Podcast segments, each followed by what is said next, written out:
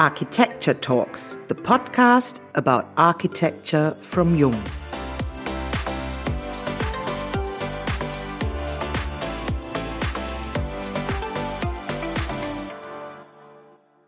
Hello and a warm welcome to our Jung Architecture Talks podcast. My name is Nicole Hepner and I greet you from my home office in Hamburg. Also, a heartily welcome from my part. My name's Diane Slavik, and I'm speaking to you from Stuttgart.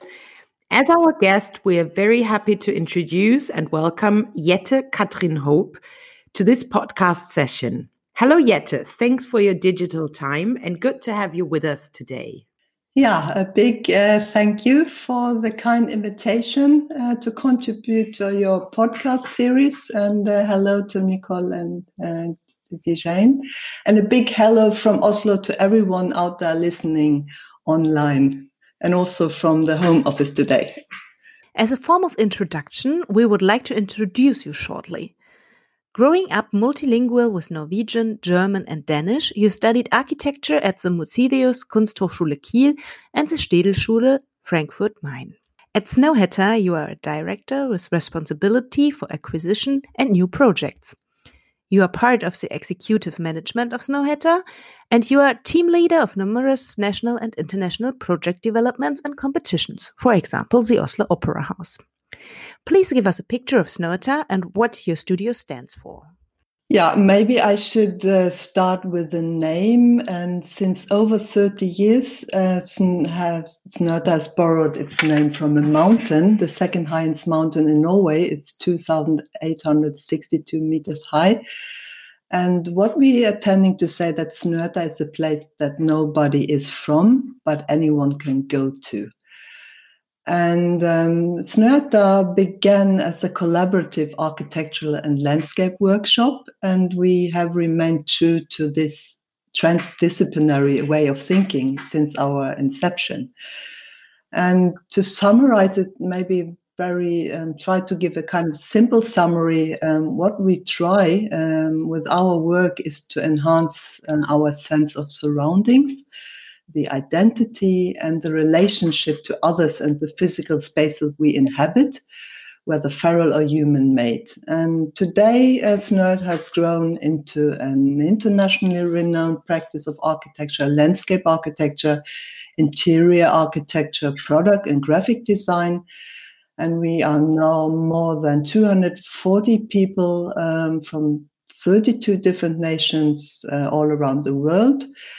And um, it started in 1989 with the winning of the competition for the new Library of Alexandria. And the main offices uh, are in Oslo and New York. And over the years, we have opened studios in Paris, Hong Kong, Innsbruck, and Adelaide.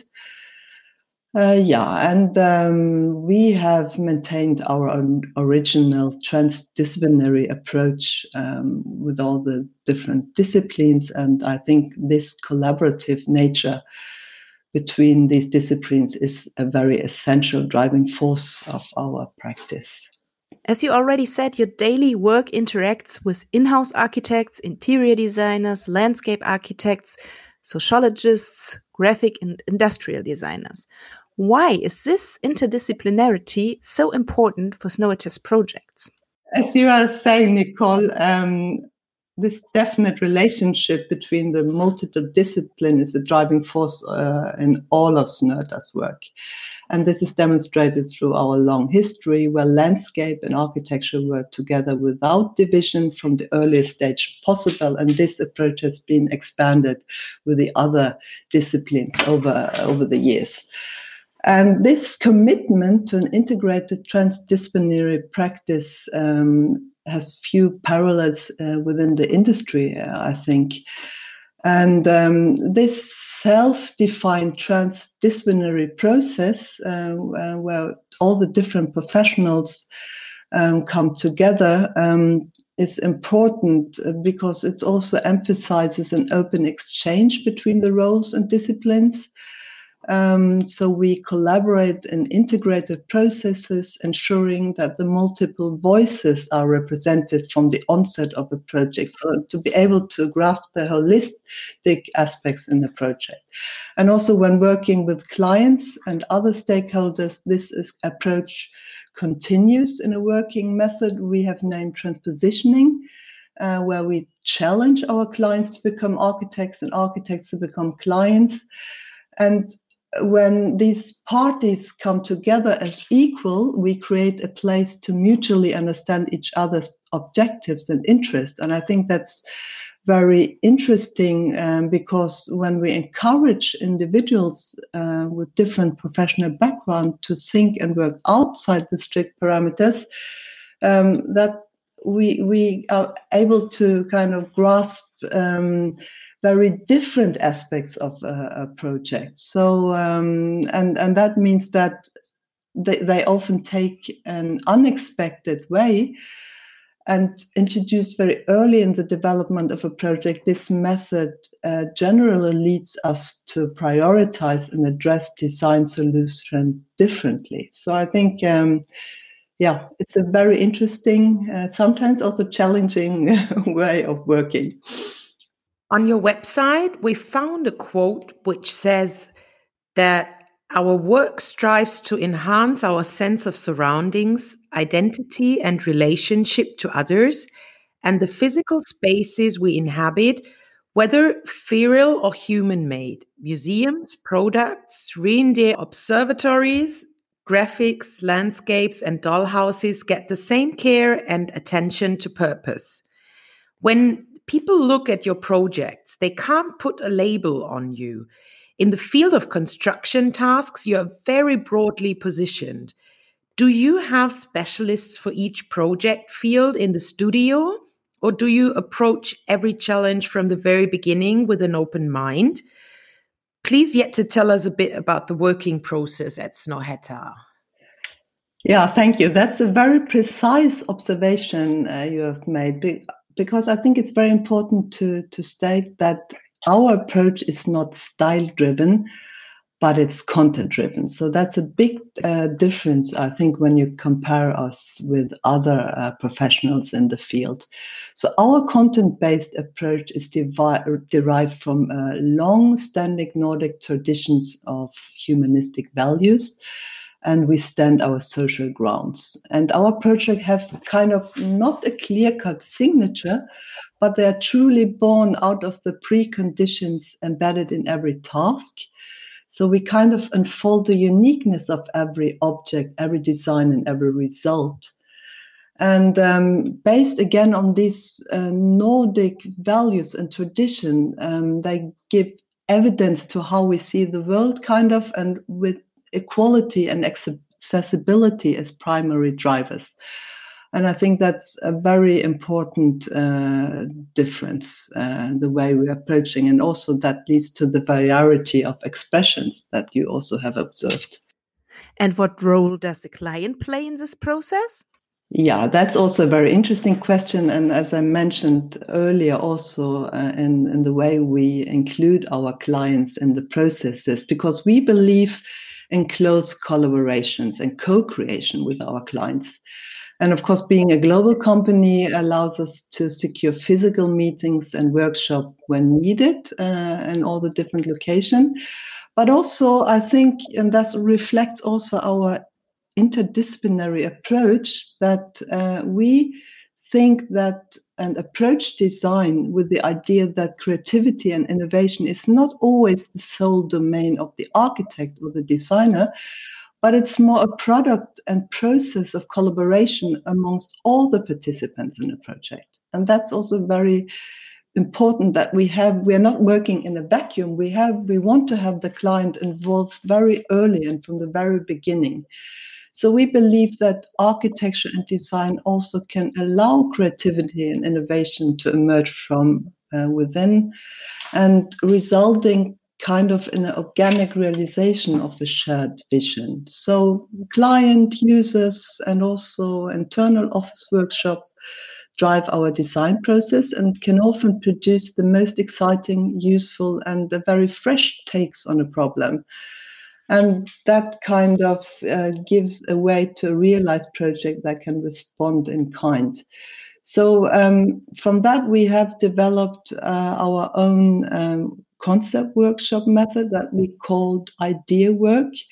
And within this method, we co create a concept uh, that will hopefully then form the basis for design strategies and branding and common project ideas as a kind of conceptual springboard. So the interaction with the client is a very key um, part of our processes. Um, yes. If we think about the present time now and uh, your idea work processes, would you say that architecture and design changed already in this rather short period of time for you and your team? Or how does like the interaction with your clients work? And are there any profits which are the issues? Yeah, you're thinking of now the current COVID um, Absolutely. situation, right? Yeah. Um, well, I would rather say that the way of uh, collaborating has changed rather than our projects or um, architectures or designs so far. Um, and so we rather expanded digital tools and online platforms to improve internal and external collaboration and communication for sure. Mm-hmm. And also, we develop, for example, an online format of our concept workshop, the idea work with our clients. Um, and that worked actually very well, surprisingly well, I have to say. And also, um, the situation has fluctuating differently in the different parts of the world, right? So having studios all around the world also helped us dealing with the current situation. For example, Hong Kong has so far managed to contain transmission early. And for example, uh, our Oslo studio, um, since 13th of March, we are working from home and followed, of course, by Paris, Innsbruck, and New York. Um, so we are now transitioning to remote only work scenario, but slowly, of course, we are going back to our offices here in Oslo. So we are following the um, national guidelines um, that are applicable for each location. But also, what I think is uh, interesting, and that we are now experiencing, for example, in a big master plan that we are working on in Milan, where we have a lot of Italian collaborators, um, how the crisis um, confirms in a way that urban planning is not only about the physical aspects of a city, but also about the engagement of its people. So, also, uh, for example, a bigger question are we now facing a new uh, paradigm? And how kind of the uh, society changes from a less consumer society with fewer possessions less travel will need a different urban setting. So a lot of questions that are more content based maybe um, and we will see how how um, we don't have the answers yet of course but uh, how will local communities be more engaged or what other transformation of urban cultures can we expect and how can we retain and improve them through planning and design? So we are actually now dealing with a lot of interesting questions that are more related maybe to a post um, covid situation and society. So a lot of interesting um, new new dialogues that are coming out of the current situation. Um, yeah I think that's a topic actually many offices worldwide are dealing with at the at the moment. Mm-hmm. Thinking about the urban structures uh, within this unusual situation we are in now. Let me ask you another thing. The in the Nordic countries, you started working on digitalization and with BIM over 15 years ago already, different from other countries in Europe. So what influences does this have on your way of working? Yeah, you are um, very right. I mean, in the Nordic countries, this building information modeling, the so-called BIM, has become an important and integral part of every process of designing since we have kind of and, and also within the planning and construction industry over the 10 15 years and it maybe if we start uh, go back a little bit to the start it started kind of with individual architectural firms that learned revit And after that, the entire industry had moved towards the use of model data in all phases from design competition to management, operation, and maintenance.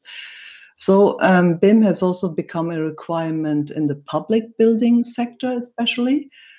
And, and we think also it's an interesting tool, um, an important tool to track and quantify the embodied energy in building materials, for example, um, and to reduce the CO2 footprint in our designs. Also, in terms of sustainability, it's an interesting tool that, of course, can be further developed. And um, for us, as an international example, um, for example, the construction project in Paris, um, the headquarters of the French newspaper Le Monde. Mm-hmm. And here, a Snøhetta team of architects was building their own design workshop uh, using a combination of computer tools, BIM, and also cloud based um, platforms. And this workflow uh, allowed Snøhetta and all the external collaborators involved to coordinate and cu- communicate this very complex building uh, design and also to manage and maintain design changes in a live database.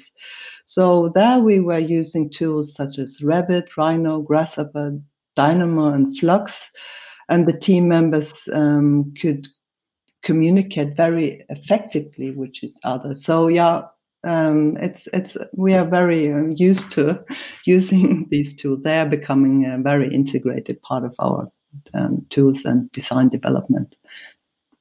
How do you make the most digitalization today compared to several years ago? What would you say? Well, um, the analog and the digital uh, aspects are clearly embedded in Snøhetta's design methodology. Uh, it's a constant state of reinvention and improvement.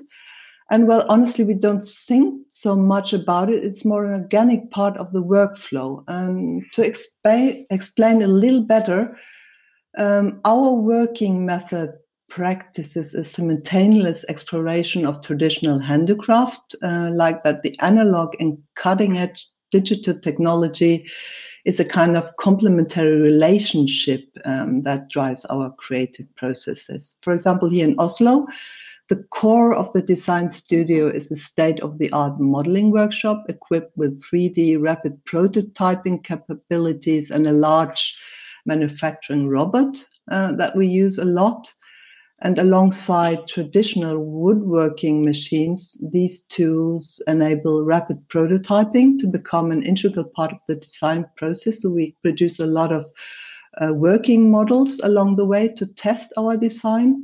And by this, ideas can move seamlessly between analog and digital worlds. And I think that's a very important aspect. Um, and of course, lately, due to the current situation, uh, we rather use the different digital tools and online platforms also to improve internal and external communication.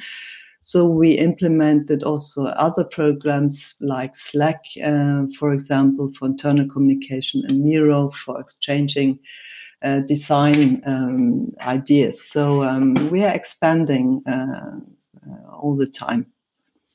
So when it gets to Norway, the first thing we think of is nature.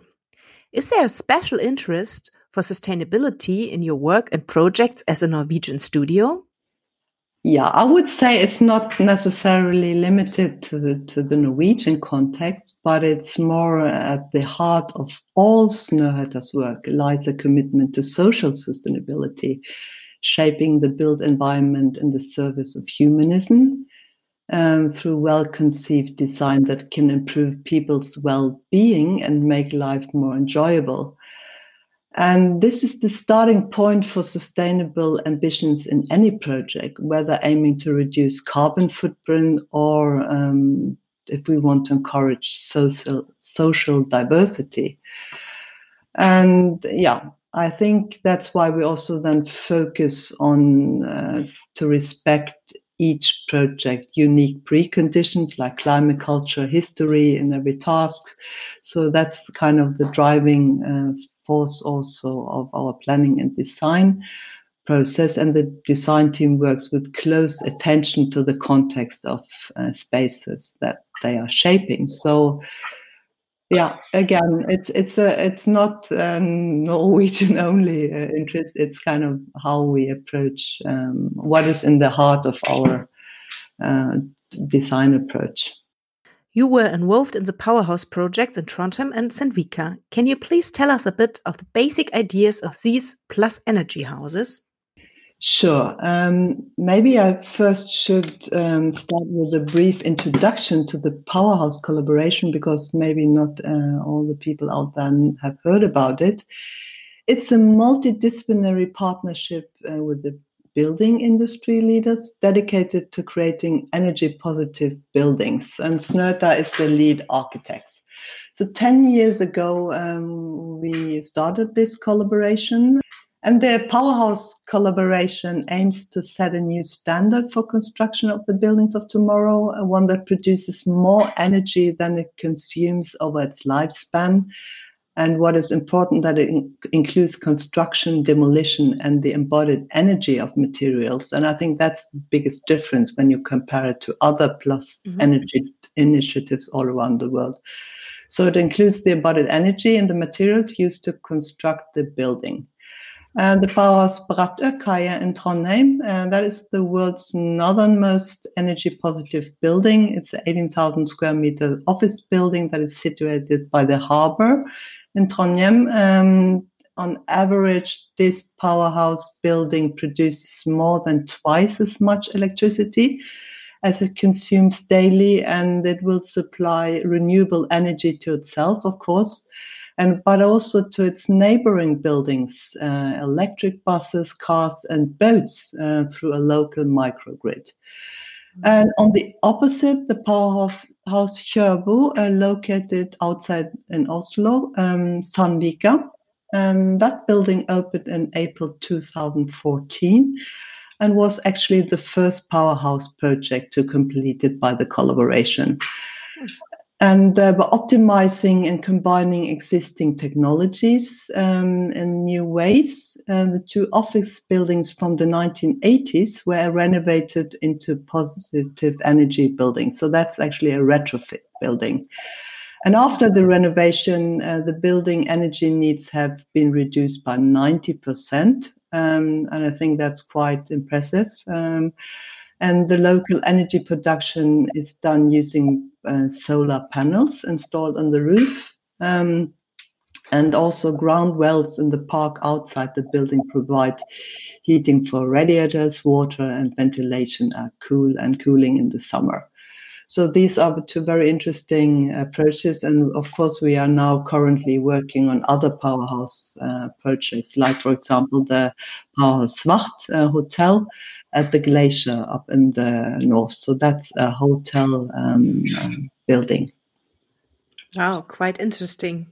So thanks a lot, Jette, for sharing your time with us. It was a great pleasure talking to you and learn a little bit more about your work with Snøhetta. Jette, is there something you would like to send as a message to our listeners? Yeah, keep up the good mood out there, of course. the situation requires a lot of patience from everyone, uh, and of course, all the families out there and the new ways of living. But uh, thank you for this interesting conversation. I really enjoyed it, and also for the invitation to Jung Architecture Talks. I think it's a very nice initiative, and I hope a lot of people out there think it's interesting listening to it. Okay, thanks a lot to our listeners as well. If you enjoyed the podcast, we are happy to be recommended. Stay healthy to all of you outside, and we're looking forward to our next session of Jung Architecture Talks, the podcast about architecture. Please join us and uh, hear you next time.